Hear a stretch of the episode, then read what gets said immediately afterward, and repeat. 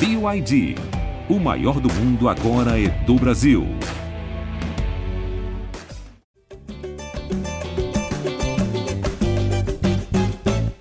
Alô, você ligado no GE. Globo, alô, você ligado no GE Fluminense, tentando no ar mais uma edição do podcast da Torcida Tricolor, edição 317. Eu sou Edgar Marcel de Sá e o Fluminense venceu mais uma no Campeonato Brasileiro, mais um jogo em casa, né? O Fluminense aí com um retrospecto muito bom como mandante na competição, ainda não foi derrotado. 1 a 0 sobre o Cruzeiro, um golaço do Léo Fernandes de falta, voltando aí ao G4. Pode ainda mudar de posição até o final da rodada, mas subindo na tabela de classificação do Campeonato Brasileiro. Vitória importante para o Fluminense. Vamos falar sobre esse jogo, sobre a atuação tricolor contra o Cruzeiro.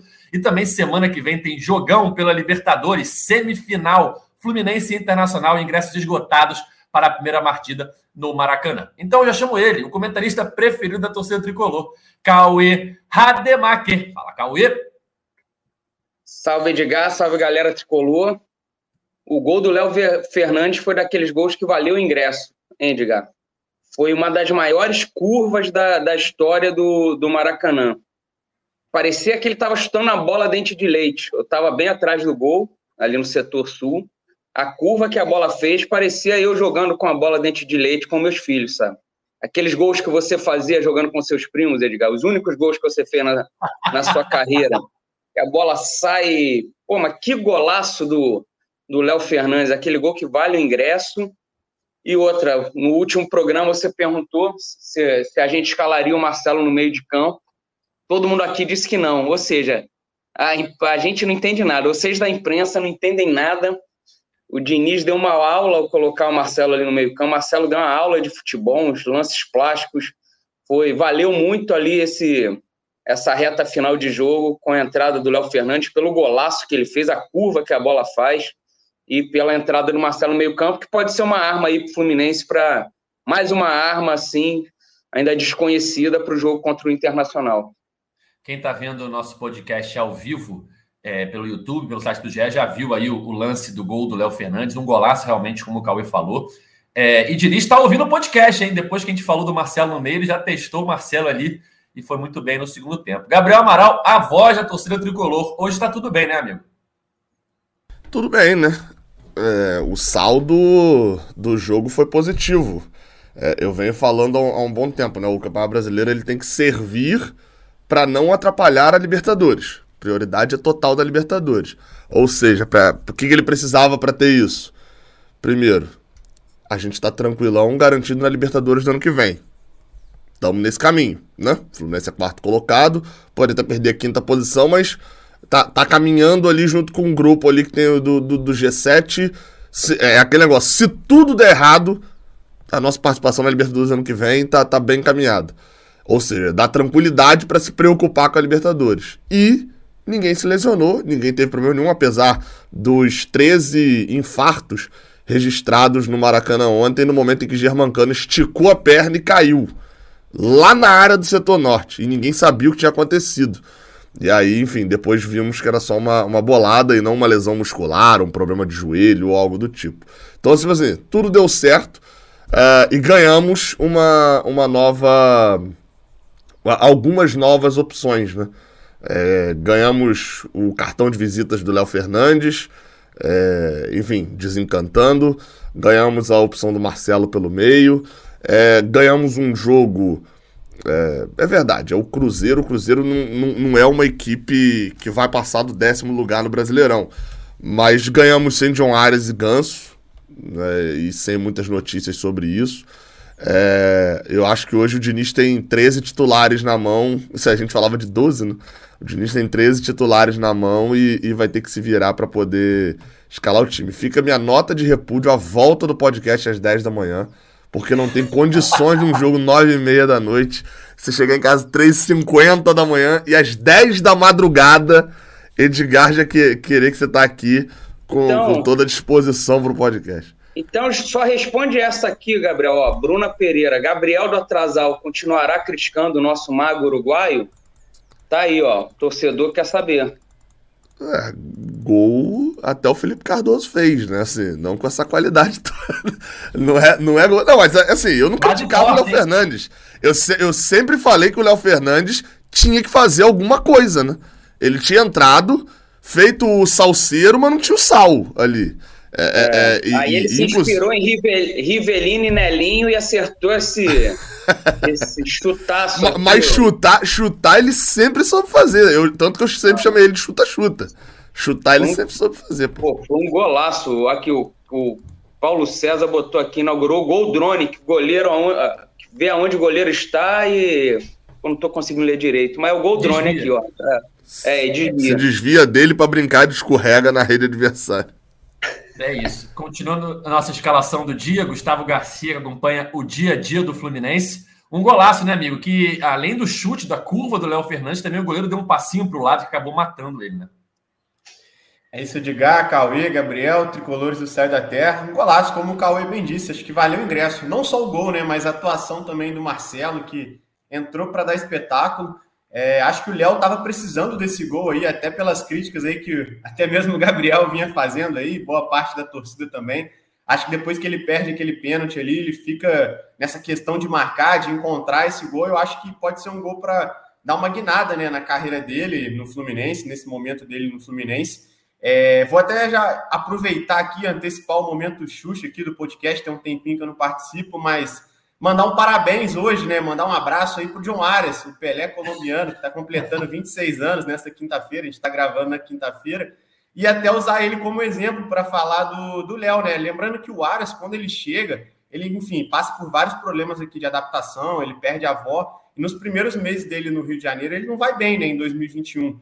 E ele só começa a se destacar em 2022 e se torna talvez aí o principal jogador do Fluminense desde 2022, é o craque do time. E o Léo, assim, é, naturalmente chega também com aquela empolgação da torcida, esperando muito dele. E eu acho que esse gol aí pode, pode ser essa chave da virada para ele, para ganhar mais confiança. Assim, eu acho que é um jogador que, que tem muito talento, muita qualidade e assim não vinha conseguindo desempenhar isso. Até teve bons momentos desde que chegou, mas acho que esse gol aí pode, pode dar uma aliviada para ele, né? Até para nesse momento chave do Fluminense se tornar mais uma peça importante.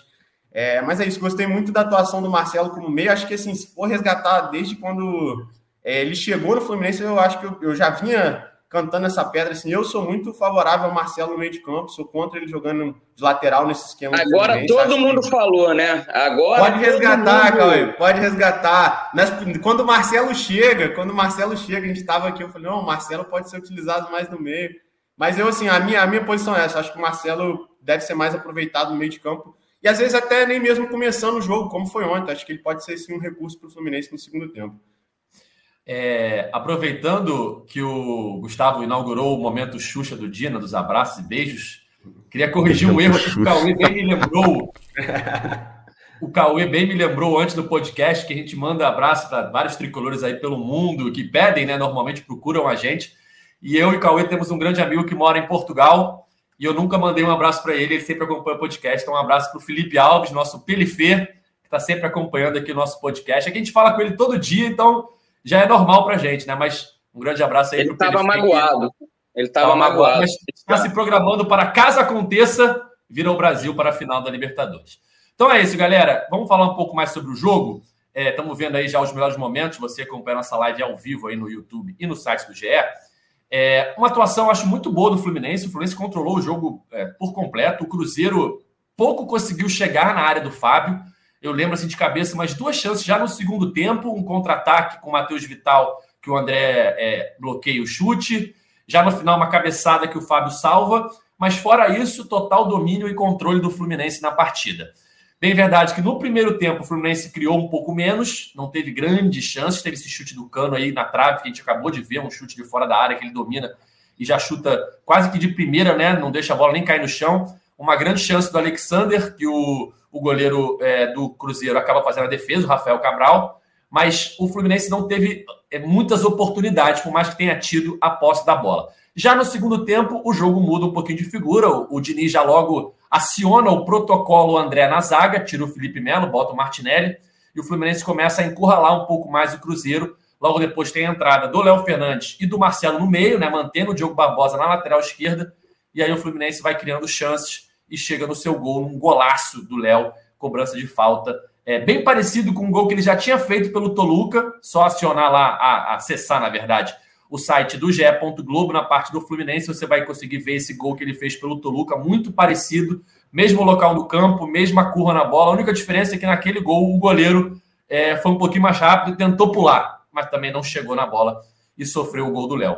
Acho que o resumo do jogo é esse, né, Cauê? Um Fluminense é, bem dominante contra o Cruzeiro, que não vem fazendo um bom campeonato, é verdade, mas vinha de uma vitória por 3 a 0 fora de casa. Um time que tem resultados, tem resultados melhores fora de casa do que em casa. Mas não foi páreo para o Fluminense do Diniz, né? Sim, o... acho que o Fluminense fez 30 minutos bons ali, os 30 minutos iniciais do primeiro tempo, depois deu uma, deu uma parada. O primeiro tempo termina de uma forma bem, bem mais ou menos. E o segundo tempo acho que melhora mesmo com, a, com as entradas do Léo Fernandes e do Marcelo. Martinelli antes entra no intervalo, achei que ele entrou bem, jogou muito bem. Martinelli tem entrado bem. Mas o Léo Fernandes e o Marcelo que mudam a cara do, do jogo ali ofensivamente. O Marcelo começa a descolar umas enfiadas, fazer. O John Kennedy passou a ser acionado, porque o John Kennedy passou o primeiro tempo inteiro pegando muito pouco na bola. Até estava um jogo difícil ali para o Fluminense criar. Eu pensava, pô, tem que ter aquela bola para o John Kennedy tentar pelo menos girar em cima do zagueiro, fazer o, aquele pivô, aquele giro. O Fluminense não conseguia dar essa bola no John Kennedy, ele pegou muito pouco na bola. E ali no segundo tempo ele começou a ser mais acionado, o Fluminense começou a ter mais velocidade ali na, no ataque, a criar mais. Aí o gol, um golaço do Léo Fernandes, abre o caminho, o Fluminense começa a ter espaço.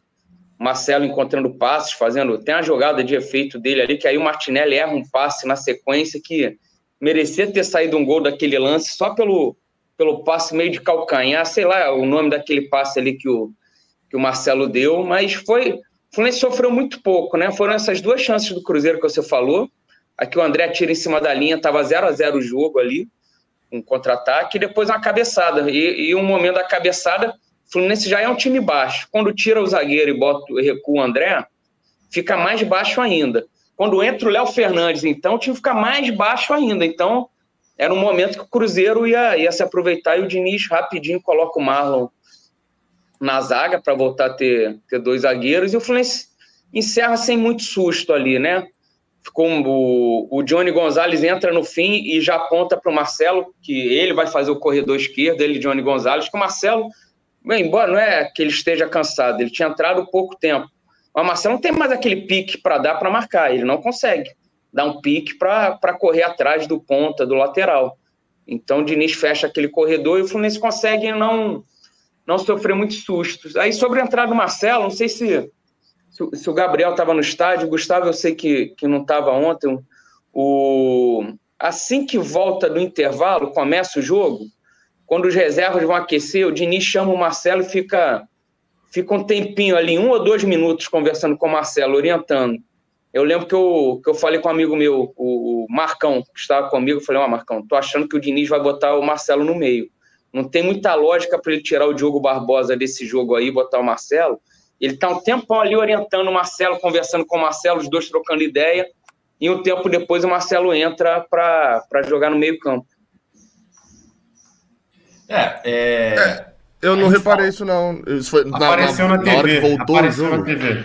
Apareceu ah, na TV. Tá. Mostrou é. na TV ele conversando, o Diniz conversando com ele. É, eu não sabia que tinha mostrado na TV. Volta, começa o segundo tempo, Aí, sei lá, com um, dois minutos do segundo tempo, os reservas vão lá para trás aquecer.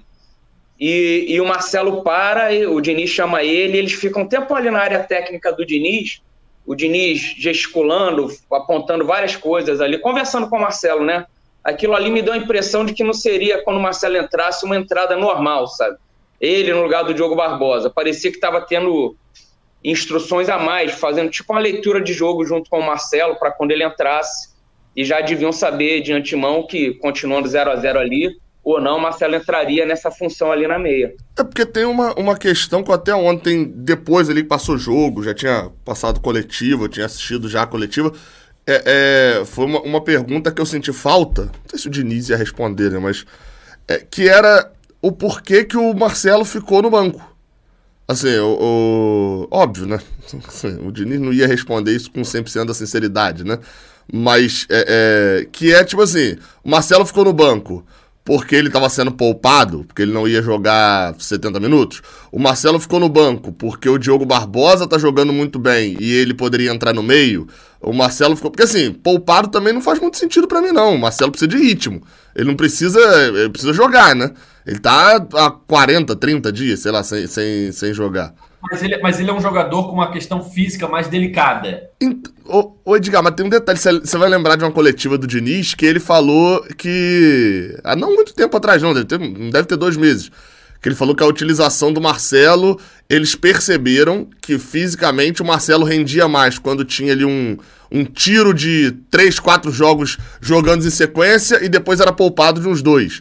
E não quando ele fazia como um jogador normal, de jogar 30 minutos, jogar uma hora, jogar 30 minutos, jogar fazer esse desenho. Eu, eu então, você acha que ele foi poupado mesmo? Eu, eu, acho que ele foi poupado. Foi mais medo, é, por, por ele ter uma situação física mais delicada, eu acho que ele foi o único poupado, assim, dos que tinham condição de jogo. Né? O Arias não tinha condição de jogo. O Arias está sendo preparado para o próximo jogo. É, Mas o Marcelo, tendo condição de jogo, eu acho que ele foi poupado. Sim, sobre, segurar sobre ele e bota ele no segundo tempo. Sobre o jogo, é... você fez a análise naquela hora, acabei deixando você completar. Eu, eu, engraçado, eu tive uma visão completamente diferente sobre a organização dos tempos. É, você falou que o, o Fluminense criou menos no primeiro tempo e no segundo tempo. Se você olhar aí, se, se prender aos melhores momentos, é, de cabeça aqui, faltam dois do primeiro tempo, porque um foi a cabeçada do Germancano e outra aquela que o Keno sai cara a cara. A do Keno, o Keno estava impedido. A outra cabeçada deu impedimento também, porque o, o, o juiz não ficou deu. com o braço levantado. Deu impedimento. Os dois Deu impedimento. Uhum. Ah, então. Foi, foi, mas foram dois lances criados no primeiro tempo, do que era um pouco menos, né? Mas o, o, depois do cruzamento dele pro, pro Germancano é uma boa chance criada ali também. E se olhar, tem várias chances, só que até os 20 e pouquinhos, até os 28, mais ou menos, do primeiro tempo.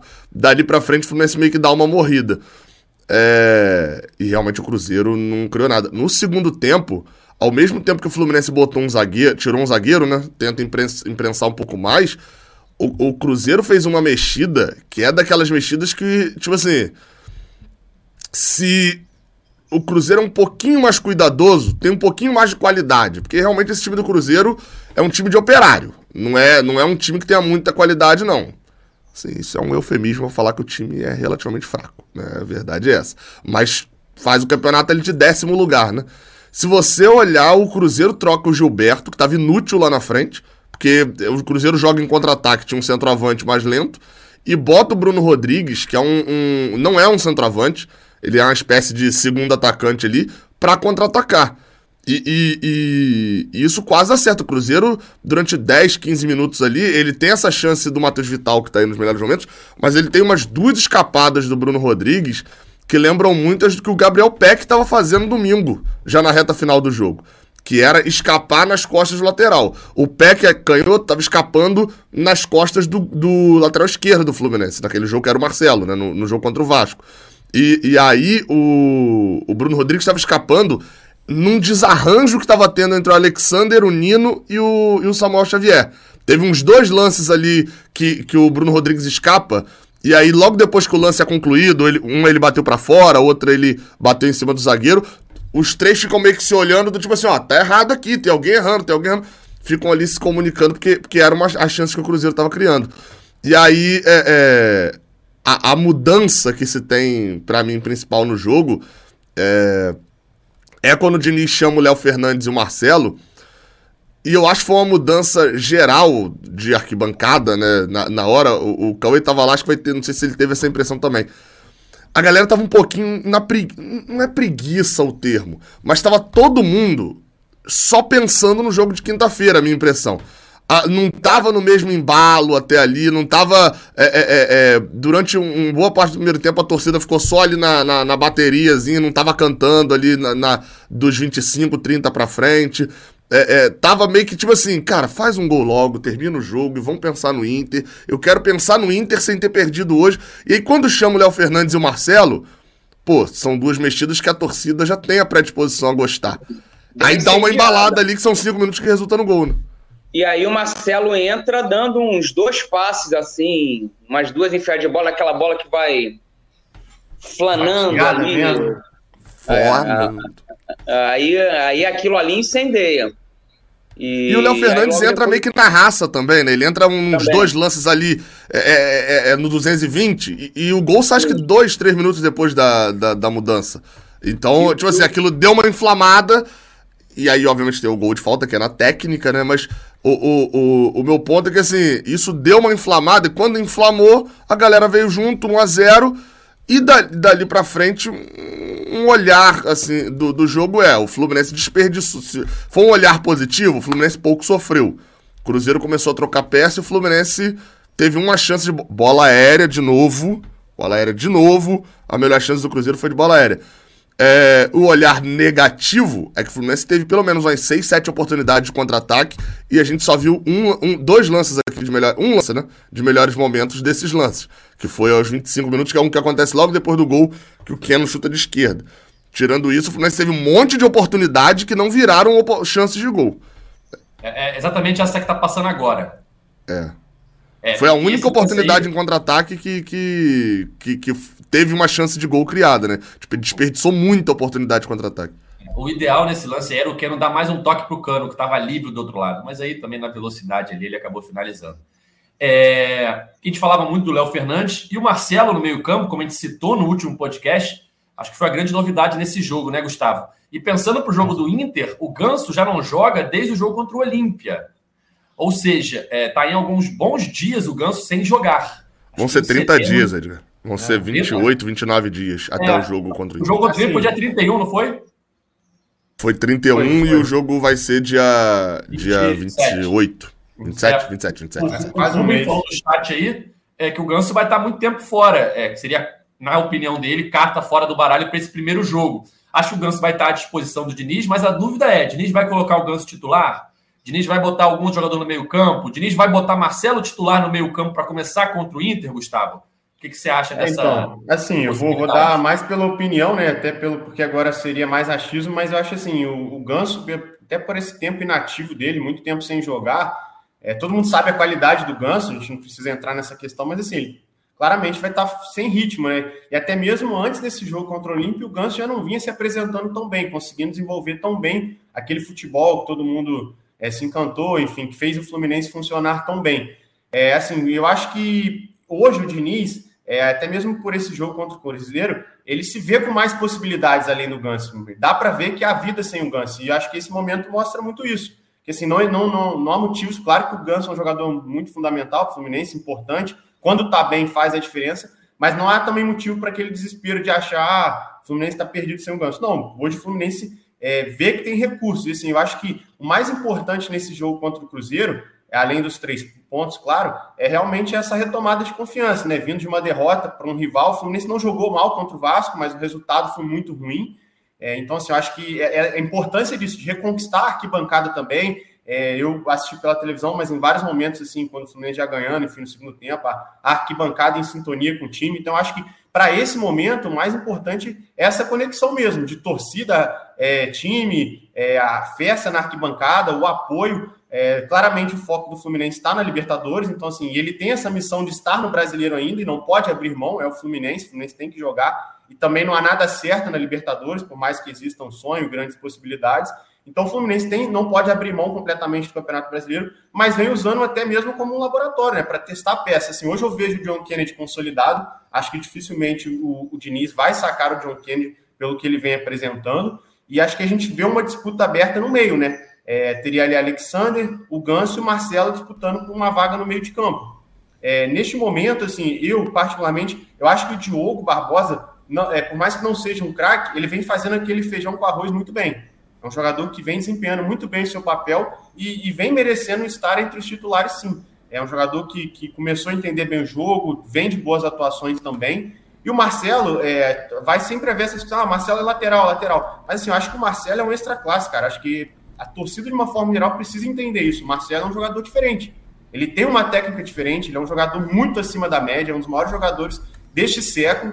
E assim, ele, ele, ele não pode mais se desgastar da forma que, que ele vem se desgastando no lateral, como aconteceu até mesmo contra o Vasco, quando o Fluminense toma aquele gol nas costas dele, o gol sai nas costas dele. Ele já não tem mais esse pique para cobrir lateral. E o esquema do Fluminense, em que você se expõe muito, ontem é, mais uma vez o Diniz no segundo tempo ali com, com é, colocando o Martinelli, deixando o André de zagueiro, você não pode ter um corredor esquerdo tão exposto com o Marcelo sem conseguir fazer essa recuperação. E o Marcelo, por toda a categoria, ele precisa dessa liberdade. Muita gente falou que o Marcelo ontem jogou de meia, na minha visão ele não foi um 10, ele, ele foi mais ali um 8, conseguiu é, flutuar pelo meio de campo ali, ter espaço por mais que muito, por mais que em muitos momentos ele tenha atuado pela direita. Então, assim, gosto de ver o Marcelo com essa liberdade e até mesmo pensando ele como um jogador de segundo tempo, para realmente desafogar, trazer mais um talento. Eu não, eu não vejo. Foi mal, Pode Gustavo. Falar, eu não vejo. Vai lá, vai lá. Acho complicado. O Gustavo falou, o John Kennedy ele não vai tirar. Não dá para você entrar com André, Marcelo e John Kennedy, Cano, Arias e, e Keno. Acho bem complicado isso, cara. Não, eu não, também. Não, eu... não vislumbro essa possibilidade, não. Faltou o Alexandre. É, então, a minha, a minha, a, a, minha construção hoje. Não, não, na construção, Marcelo, na construção seria sem o John Kennedy. Então, mas eu, eu hoje, até para ter recurso para um segundo tempo, e assim, dependendo da situação, eu deixaria o John Kennedy e o Marcelo como opções. Eu, a minha visão, pelo menos, entendeu? Eu deixaria o Ganso de titular.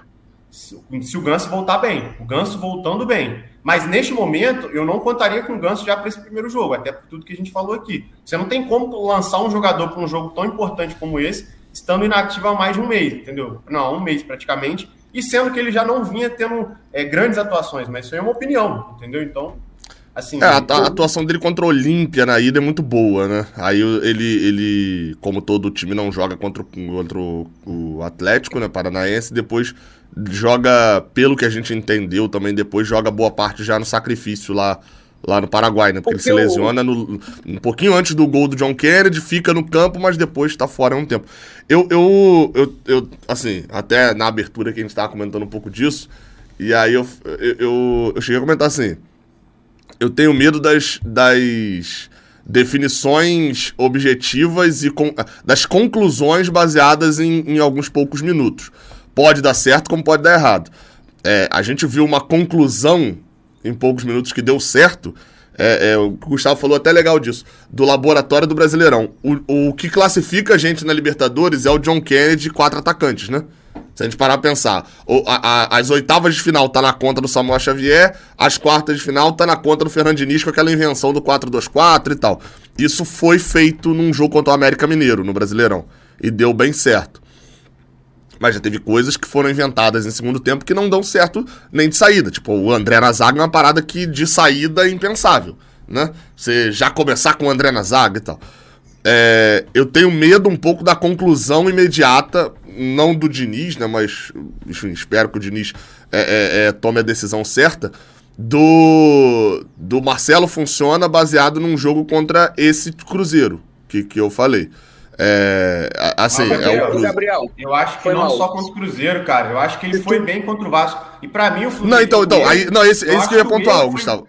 Eu ia, acho que não, não, não. Voltar, contra o Vasco é voltar o Marcelo para lateral. Porque o Marcelo Então, esse era o ponto que eu ia falar. A, a, gente falou muito de, de, disso. Eu fui buscar o mapa de calor do Marcelo ontem.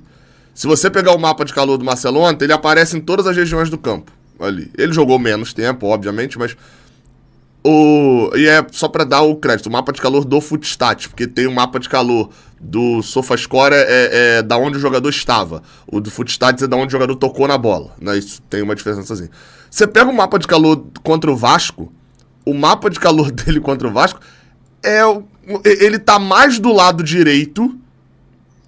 O Marcelo aparece mais do lado direito do que o Keno que na teoria é um cara que vai ter mais liberdade para trocar de lado. Ele aparece mais do lado direito do que alguns jogadores que jogam nessa liberdade de aparecer dos dois lados. Do que o John Kennedy, por exemplo. Ele é, é, é, do que o Cano. Ele é um dos jogadores que mais aparece do lado direito. E, e aí, assim, ou seja, o Marcelo tava de lateral ou não tava? Aí eu, eu, eu, concordo com aquele ponto que você falou, o, o, o Gustavo. Que é o seguinte: hoje eu acho que há uma conclusão, que é o Inter é um time que sabe contra-atacar. E se o Fluminense entrar em. Qual é a escalação padrão? Vamos lá, se a gente for pra lógica, a escalação padrão do Fluminense vai ser o Alexander voltar pro banco, o Ganso voltar de titular, ou o John Kennedy pro banco. Na lógica, não é isso que eu acho que vai acontecer, não, mas na lógica é isso. O Ganso volta, o Ganso é o camisa 10, ele é titular. O Marcelo é o titular da lateral esquerda. E aí, Isso para mim é uma escalação impensável pro jogo contra o Inter.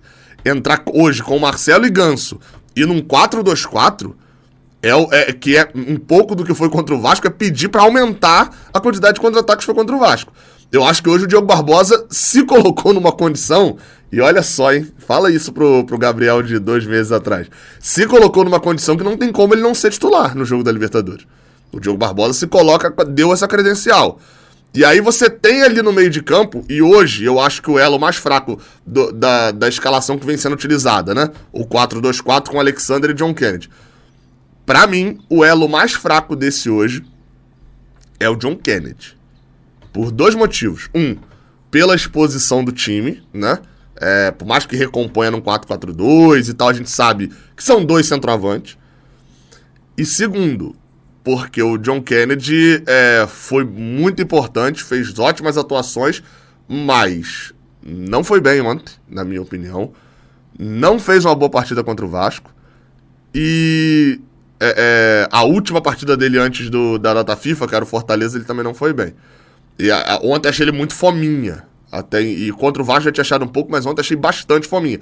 Então, assim, eu acho que nesse momento. E futebol é, futebol é momento, né? Futebol é momento. Ah, cadê o chavão do futebol aí? Futebol é momento. O John Kennedy talvez seja o elo mais fraco nesse, nesse ponto aí pra sair. É. Quando você chama a Neuza, a dor de cabeça passa rapidinho. Neusaldina é alívio rápido da dor. Age a partir de 15 minutos. Agora, se for enxaqueca, chama Neusaldina Dip que tem um grama de dipirona. Vem pro mundo sem dor de cabeça. Chama a Neuza e a Neuza Dip porque as festas, os barracos e tudo que rola no BBB te chama. É, Cauê, tem muita gente no chat falando justamente isso. É, John Kennedy Cano vai continuar, vai, vai mudar, porque foi algo feito ali contra o América Mineiro, num momento de necessidade, deu certo, foi mantido contra o Olímpia, que é um time claramente inferior tecnicamente ao Fluminense.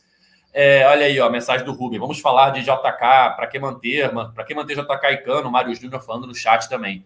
Contra o Olímpia era uma necessidade ali de empurrar um time claramente é, inferior tecnicamente ao Fluminense.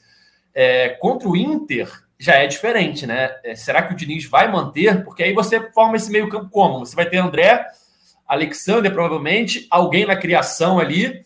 Aí, Arias, Keno, Cano, João Kennedy, é muita gente ali na frente, né? Eu vou é, falar até o seguinte. Vai lá, Caio, vai lá, depois eu falo. Deixa o Cauê falar. Não, vai lá, Cauê, falar. tempo sem falar. Não, vai lá, vai lá. Não, pode falar, eu fico mais tempo aqui, pode falar. Não, eu ia falar só que, assim, a gente, quando o Fluminense ganha o Carioca e vem daquela grande atuação contra o River, né, no Maracanã, enfim, a goleada, todo mundo tinha uma escalação pronta, né? Todo mundo sabia o Fluminense ideal, digamos assim, o Fluminense que tinha que entrar em campo, que era o Fluminense que dava espetáculo. E hoje é, a gente entra até, não é nem para falar que é modernista, ah, agora futebol moderno, mas a gente vê claramente que o Fluminense não é mais um time com 11 jogadores, é um time que, que realmente tem recursos. E assim, eu acho que, que o Fernando Diniz vem melhorando muito a leitura dele de jogo, assim, principalmente em segundo tempo, vem conseguindo fazer modificações importantes para a equipe melhorar. Fez uma leitura, leitura espetacular contra o Olímpia. Só que também é aquilo, não, não precisa morrer abraçado agora na ideologia de que o John Kennedy tem que ser titular. Acho que o John Kennedy vem mostrando que é uma peça fundamental, mas que pode ser uma peça para segundo tempo também. Entendeu? Para independente, ah, claro, se resolveu no primeiro tempo, construir um placar, é, vai, vai dosando a entrada dele, mas às vezes até ontem mesmo, um time precisando de um gol, ele estava em campo, mas poderia ser uma opção entendeu? Colocar um outro atacante, enfim. É, e aí aquilo que vocês falaram, o, o, estilo que o Inter vai apresentar é diferente do Olímpia, entendeu? Cada, cada time tem, tem sua característica. Então acho que, acho que pode ter esse recurso do segundo tempo com o John Kennedy e o próprio Marcelo. E vou nessa linha do Gabriel. Acho que o Diogo hoje ele cravou a, a, a vaga dele no time, né? Ele, ele, ele não merece ser sacado desse time pelo que ele vem apresentando. Até falei isso assim, com todo respeito, Falei que ele faz um feijão com arroz e isso não é uma crítica, eu vejo como algo positivo, porque é o que funciona. É o básico que funciona, ele vem funcionando muito bem. Não é um craque igual o Marcelo, mas é um, vem se apresentando como um ótimo jogador, fazendo, tendo bom desempenho. Fala, Cauê. Vai lá, Cauê, vai lá, vai lá, Cauê. Cara, já pode puxar outro assunto que eu nem lembro mais a pergunta, digamos. Foi mal. É... Não, beleza, vamos mudar de assunto. É, uma vitória, Cauê, importante, porque está muito embolado ali em cima na tabela de classificação, né? depois da derrota para o Vasco, se o Fluminense não ganha do Cruzeiro, é, perigava é, sair ali do, do G5, G6 e tal. E a gente lembra que nos últimos campeonatos brasileiros, o Fluminense se classificou diretamente para a Libertadores é, em dois dos últimos três, né? Foi quinto colocado em 2020, foi direto para a Libertadores, porque abriu uma vaga no G4, né? Virou G5. É, em 2021 ficou em sétimo e perdeu a vaga no último minuto, né? Num gol do Bragantino, a vaga direta. Arthur. Ano, exatamente, Arthur. Ano passado é, ficou em terceiro e esse ano está lutando mais uma vez para ficar na vaga direta para a Libertadores, agora em quarto lugar com 41 pontos, né? Uma vitória importante nesse sentido. É, tá difícil se manter nesse G4, tem muita gente brigando, né? A gente está gravando antes do Grêmio Palmeiras, que acontece, se eu não me engano, nesta. 9 e meia. Quinta-feira, 9 e meia, isso. Um dos, o Palmeiras já está na frente, né? O Grêmio, se, se ganhar, passa o Fluminense novamente. Se empatar, não passa é, se empatar não passa pelo, pelo saldo de gols, né? Mas aí o Fortaleza já, já chegou próximo, o Fortaleza foi para 38, Atlético Paranaense joga ainda, se ganhar vai para 40, o Atlético Pega Mineiro, o Inter reserva, né? O Atlético Paranaense é, pega o Inter reserva. Atlético Mineiro pega o Cuiabá, pode ir a 37, assim, até um, um G6, G7 ali tá tá difícil se manter, sabe? Era um jogo que o Fluminense não podia deixar de pontuar de jeito nenhum para para continuar lá. O Bragantino embalou, o Bragantino não perde mais, está tá com 42, está um ponto à frente. Vai ficar esse perde-ganha e o Fluminense com a cara. Sim, vai, vai jogar. O Fluminense tem um jogo depois do Inter que é o Cuiabá lá na, na Arena Pantanal. O Fluminense já teve até jogador forçando o cartão para não. Porque sabe que não vai jogar esse jogo, né? Para já pagar nesse jogo. Então já vai ser um jogo difícil. O Fluminense tinha que ganhar esse jogo de qualquer jeito depois de ter perdido para o Vasco. É, o Fábio tomou o cartão, né? e foi forçado, né? E convenhamos. O Fábio, o Fábio virou, olhou pro juiz, quase fez assim, ó. Vamos embora, juiz. Tá, deixa aí, vai. Ele ficou assim, não vou bater o tiro de meta, não vou, não, até, até tomar um amarelo. Porque, e foi bom isso, né? Tava com dois amarelos há um tempo bom. Imagina se acontece num clássico, né? Dele Exato. tomar um amarelo antes de um clássico, né? Exato. É... E o, o Cauê citou uma parada que eu ia falar. É, o, não sei se foi o Cauê ou se foi o Gabriel, que o Inter vai com reservas contra o Atlético Paranaense é uma estratégia completamente diferente da do Fluminense, que foi com titulares contra o Cruzeiro. E aí fica a questão. Só, só rapidinho, so, sobre a tabela, porque senão você vai entrar no Inter, né? O, o, só tem um detalhezinho sobre a tabela, Edgar. Desculpa aí te interromper. Pode falar. O, o, o, eu tava olhando a tabela do Campeonato Brasileiro de 2021, né? Esse que você citou do, do Fluminense. O Fluminense foi pra, foi, foi pra pré e tal. O Fortaleza tinha um ponto a mais do que tem hoje. Fortaleza hoje tem 38. Lá em 21, o Fortaleza tinha 39. E o Fortaleza tá lá no G4, era quarto. O grupo lá de cima tá pontuando muito. Tem nove times ali do Atlético Mineiro, foi todos ali que o Cauê citou, estão pontuando muito. Ou seja, se todos mantiverem esse ritmo, um ou dois vão sobrar ali da Libertadores. Pode ser até que nenhum, enfim, se o Fluminense ganhar a Libertadores, o Fortaleza ganhar a Sula e o Flamengo ganhar a Copa do Brasil, por exemplo. Isso é, é abre G9. Mas assim, desse grupo lá dos nove, São Paulo já encaminhou a Copa do Brasil, é um, um, um alguém sobra ali. E aí, de repente, sei lá, o Fortaleza cai pro Corinthians na, na Sul-Americana, já sobram dois. Esse grupo dos nove ali que tá pontuando tem que ficar de olho, porque du duas derrotinhas que você tem, se o Fluminense, por exemplo, que é um time que nunca ganha fora de casa, se tropeçar uma em casa, já desce ali, porque já vai perder duas, três seguidas, né? Já desce até. Enfim. Então, tenho esperanças ainda sobre o time que vai ficar de fora. Tem um time em sexto ali, meu amigo, que tá pedindo para ir jogar a Sul-Americana no que vem. Mas fica, fica só esse, esse detalhe sobre a tabela, que os times dali de cima estão pontuando muito. o Brasileirão tá igual a Fórmula 1 nesse ano. Tá muito legal sem a Red Bull. O, o, no caso do Brasileirão, tá muito legal sem o Botafogo. É, apesar de que o Botafogo tá querendo dar emoção nesse campeonato aí também. Mas é, aí e, vamos falar do, do Inter. E nos últimos anos teve G9, G8. Esse ano é bem provável que seja um G7, né, de Libertadores.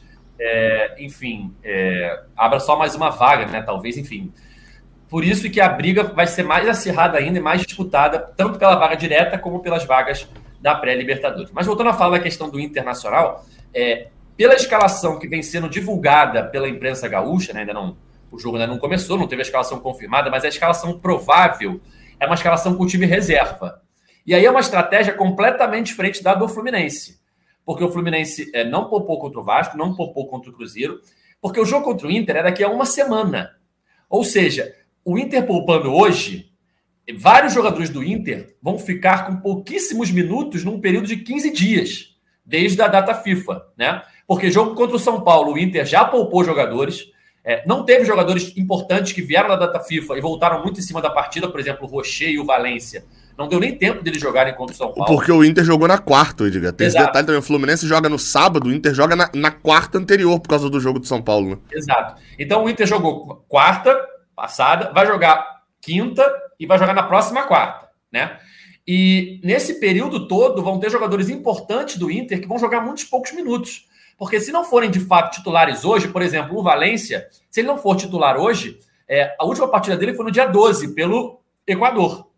E o jogo é no dia 27. Então, do dia 12 ao 27, ele vai ter jogado apenas os minutos que ele vai jogar hoje, provavelmente no segundo tempo, né? Sei lá, 30, 40 minutos. Então, é uma. É uma...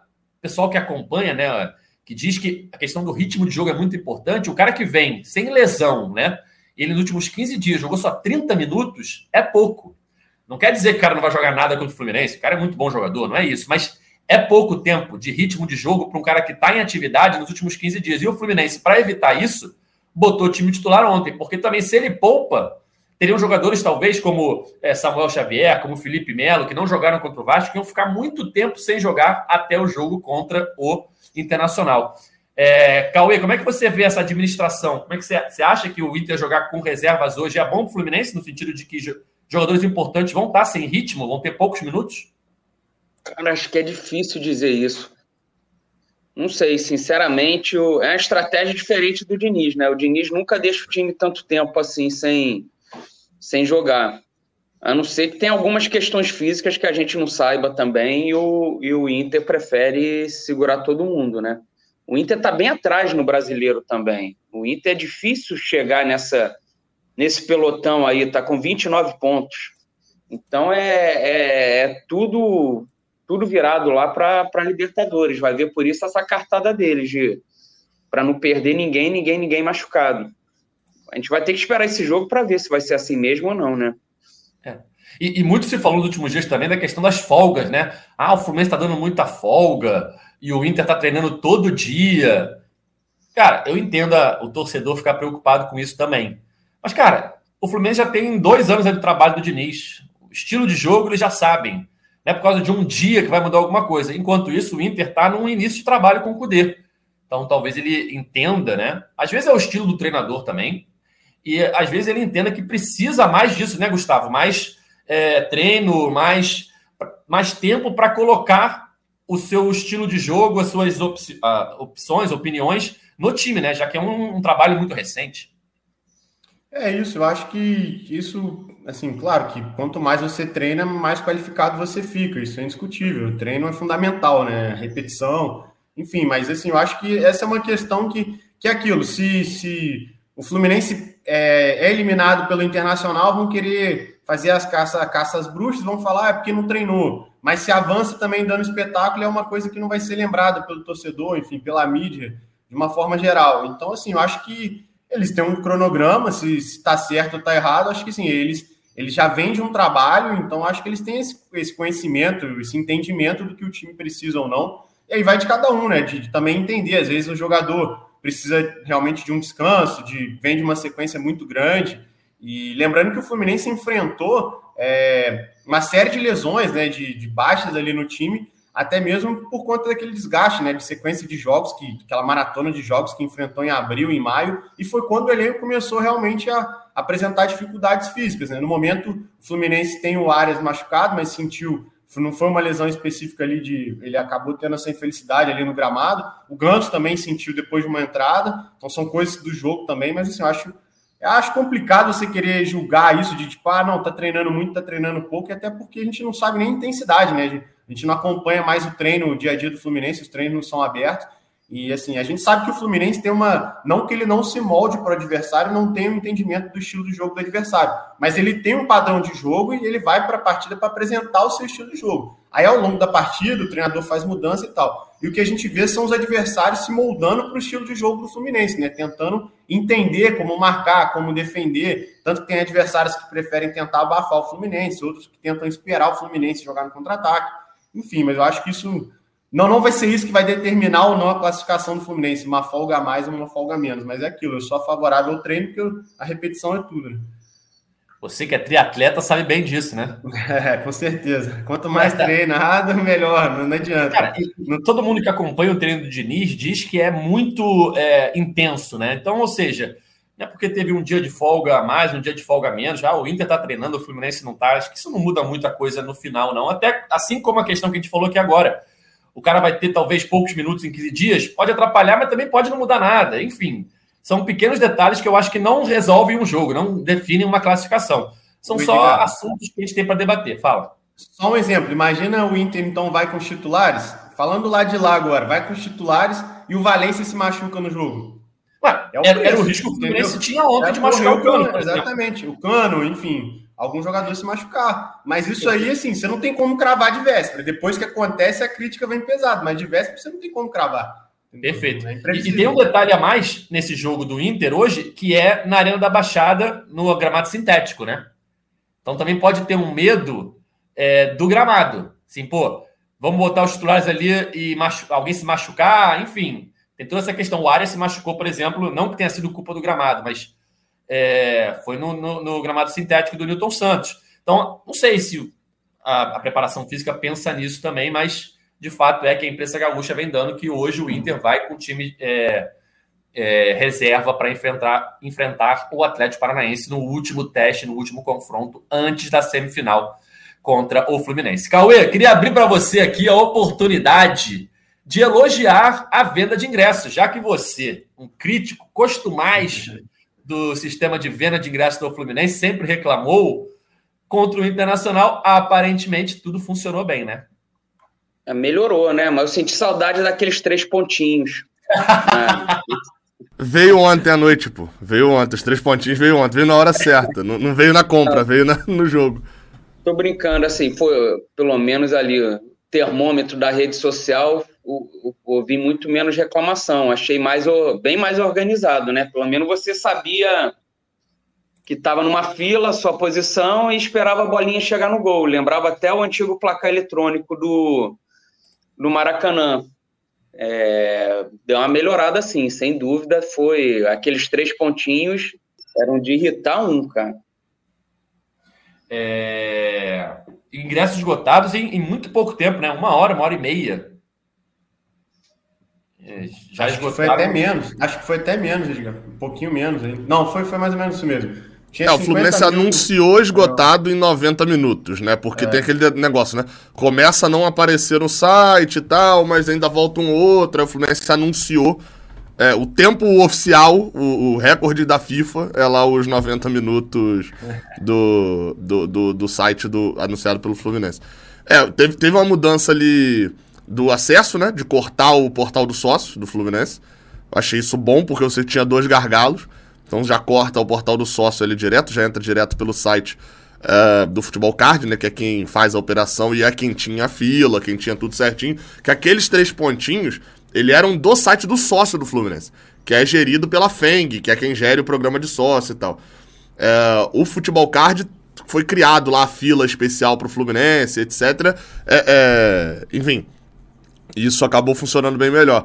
E o problema, a, Gabriel, foi ah. mal. Esses três pontinhos você achava que não estava carregando. É, dentro, né? Carregando. Aí você ficava atualizando o tempo todo. E aí você não entrava nisso. Tem uma figurinha é, te... disso muito boa. WhatsApp. Teve, teve uma, uma outra ponto ali também, que obviamente ajudou, que foi o fato do, do sócio do Fluminense ter mudado a política de convidados, né? Não, não, vou dizer que mudou, tirou um benefício que nunca teve lá. Sempre foi um benefício extra, só que tava sempre lá e a galera meio que era o, o negócio de, por exemplo, o sócio comprar que é sócio individual, o Arquiba 100, poder comprar um outro ingresso. É, é, ele podia comprar o dele, né, com 100% de desconto, e ainda podia botar no carrinho mais um outro ingresso com valor de inteira. Isso não tem mais. Assim, talvez possam criticar o momento que isso foi tirado, só de ter sido para semifinal e etc. Mas tem um outro detalhe também que é, assim, todos os planos do Brasil, ou a maioria pelo menos, você paga para ter esse benefício. É o que o, você pode comprar dois convidados, um convidado. E isso tem no plano família, né? Eu vi algumas pessoas falando, pô, eu sempre comprei assim para eu e pro meu filho. Exato, é para isso que tem o plano família. É, é, é, essa é a lógica, né? Óbvio, é, é uma merda ali quando você fez isso a Libertadores inteira, etc. Mas no final das contas, apesar de pre para prejudicar um, beneficiou 20. Porque esse era o, o, o ingresso mais cambistado. É, é, era esse ingresso extra da, do, do, do, do, do sócio individual, né? Porque ele comprava um segundo ingresso e vendia pelo dobro do preço. Teve um detalhezinho que o, o Fluminense acho que vai ter que resolver, e eu sei que a galera já tá sabendo também, que era o que, que acontecia ali. O, o site, ele te colocava numa fila, você esperava lá, a fila andava, né? Um, salvo um ou outro caso ali, mas fila andou rapidamente ali e tal. Você chegava, quando você recebia o acesso, até para te garantir que, tipo assim, você vai ter o tempo de efetuar a compra, digitar o número do cartão, tá, tá, tá, tá, tá, tá é, os Futebol Card que ele te dava 15 minutos de acesso ao site. E aí o que, que acabava acontecendo? O teu computador ali, o seu IP, tava com 15 minutos de acesso livre. Você ia lá comprava seu ingresso. E aí a galera começou a perceber que se eu mandasse no WhatsApp, fala, Cauê, me manda teu login e tua senha. Que eu consigo sair e entrar aqui. Eu tinha acesso livre. Eu conseguia entrar na conta do Cauê, ir lá e comprar o ingresso pro Cauê. Saía lá na conta do Edgar, comprava o ingresso pro Edgar. Na conta do Gustavo, conseguia fazer isso durante 15 minutos. Não é um, um, negócio irregular, porque tem que ter, você tem que ter esses 15 minutos para poder entrar ali. Porque senão, imagina, você tá ali trabalhando. Tá lá carregando, aí pum, carregou, você não viu. Quando você olhou, você tem que ir lá ter um tempo para comprar. Então eles meio que estão tentando ajeitar essa infraestrutura de de repente só logar em um lugar e tal, enfim. Estão meio que tentando ajeitar isso. Mas esse, essa questãozinha aconteceu. Quem descobriu ali rápido conseguiu, de repente, pedir pro amigo: Ó, oh, abriu, chegou minha vez na fila. É meio que esperar a fila no mercado, né? Você fica ali esperando, aí passa um amigo seu e fala, cara, tô só com um biscoitinho aqui, passa aí pra mim então aqui no, no, no negócio. Foi meio que isso ali a, o que acabou acontecendo, mas é uma questão da tecnologia, não tem muito com, o, o, o que você fazer, né? Apesar do Fluminense tentar resolver. É, Gabriel. E, e...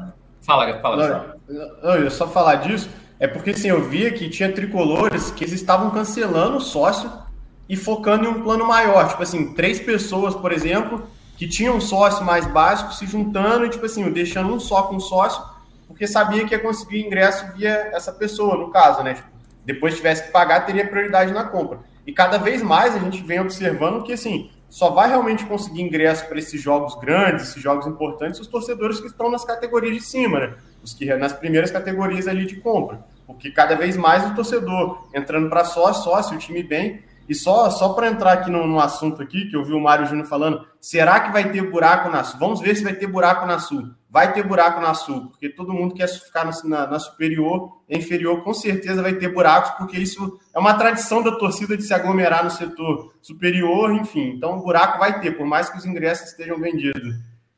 Bom, estamos chegando ao fim de mais uma edição do podcast É Fluminense. Queria agradecer a participação ilustre de nosso Cauê Rademacher, sempre muito assediado no Maracanã. Valeu, é, Cauê. Manda... Valeu, mandar um abraço. Até tu falou isso, eu lembrei. Encontrei um torcedor ontem que falou que ouve sempre, Thiago, mandando um abraço aí, tava, tava na arquibancada também. E aqui pegar um último comentário para encerrar do Vegan Johnny. Diniz na CBF contribui de alguma forma para preparar o time no momento mais importante da história recente do Flu? Acho que não. Lembrando que sábado tem convocação da seleção. Sábado à tarde, o Diniz estará na CBF convocando a seleção a quatro dias do jogo mais importante da história do Fluminense. Um grande abraço aí a todos. Eu ia te perguntar isso, né? Você faltou o seu bordão do jogo mais importante da história do Fluminense. Fluminense é, Internacional. Deu para encaixar agora. Sábado é a convocação mais importante da história do Fluminense, ou Cauê? Dependendo de quem levar. Há quatro dias do jogo, tá o treinador tendo que convocar a seleção, mas a gente já falou muito disso, não adianta ficar repetindo. Valeu, Gabriel. Então, para não me repetir, então, só porque o Cauê falou isso de seleção, eu lembrei. É... Fica aí a atenção, tá? É, ele vai convocar essa seleção aí para jogar contra a Venezuela em Cuiabá e Uruguai e Montevidéu. O jogo contra o Uruguai é numa terça, nove da noite, lá no Centenário. Tem um jogo marcado do Fluminense para quarta, nove e meia da noite contra o Corinthians, possivelmente em volta redonda, porque o Maracanã já vai ter entregue para Comebol. Ou seja, é... enfim, o Diniz deve chegar a tempo, né? que você voa direto ali do, do Uruguai para cá, não dorme direito, pega o bonde com, com o Gustavo lá pra Volta Redonda e chega a tempo no Raulinho de Oliveira. Mas vai ser, ser um joguinho que, que a gente vai, vai ouvir aquela assim: Diniz não treinou a semana inteira, só o Marcão que deu treino e etc. É um jogo que, se tudo der errado, o Diniz não chega no estádio. Enfim, se mudar, por exemplo, de estado, né? Se for pra Cariacica, se for pra algum lugar assim, complica ainda mais. Mas falando de Fluminense, boa vitória, a gente vai voltar aqui já pós-jogo do Internacional, que, que seja aquele jogo que já dá aquela confiança para final da Libertadores, galera. Pensa nisso. Imagina, só pra, final pra, da Libertadores, encer... tem cabeça pra não. Encerrar mesmo, teu Pietro Torres, ele tinha mandado antes no chat, eu tinha esquecido de falar. Nenhum comentário da saga no gol para o setor sul. Foi mais um gol ali. Tinha esse levantamento, não tinha? Da quantidade de gols que sai. Verdade no, no setor é sul. Ficou foi... tanto tempo sem jogar no Maracanã que a gente esqueceu esse, é, esse dado. Né? do, do Flupédia, né? É, foi mais um para conta aí. Bem lembrado, bem lembrado. Mais um gol e mais uma vitória ali no setor sul. Valeu, Gustavo. Valeu, Edgar, Cauê, Gabriel. É isso, Fluminense preparando aí, como diria o Cauê, para o jogo mais importante da história no Maracanã. Claro que avançando perde esse peso, porque afinal se tornaria o jogo mais importante. Lembrando que o Fluminense vem de uma grande invencibilidade no Maracanã, então que para os torcedores aí que essa invencibilidade seja mantida, né? O Flu que não perde no Maracanã desde janeiro, tentando manter essa estatística aí nesse momento tão importante da história do clube. E é isso. Até a próxima. É isso, galera. Fim de mais um podcast. Nosso podcast está nas principais plataformas de áudio. É só procurar por GE Fluminense ou então no seu navegador ge.globo barra GE Fluminense. A gente está aqui sempre depois dos jogos do Tricolor, então temos um encontro marcado na próxima quinta-feira para falar tudo sobre Fluminense Internacional, primeiro jogo da semifinal da Libertadores. Jogão na próxima quarta à noite no Maracanã, nove e meia, para começar a decidir uma vaga na final da competição sul-americana. Valeu? É isso, até a próxima. Tchau! O Austin para a bola, o Austin de pé direito!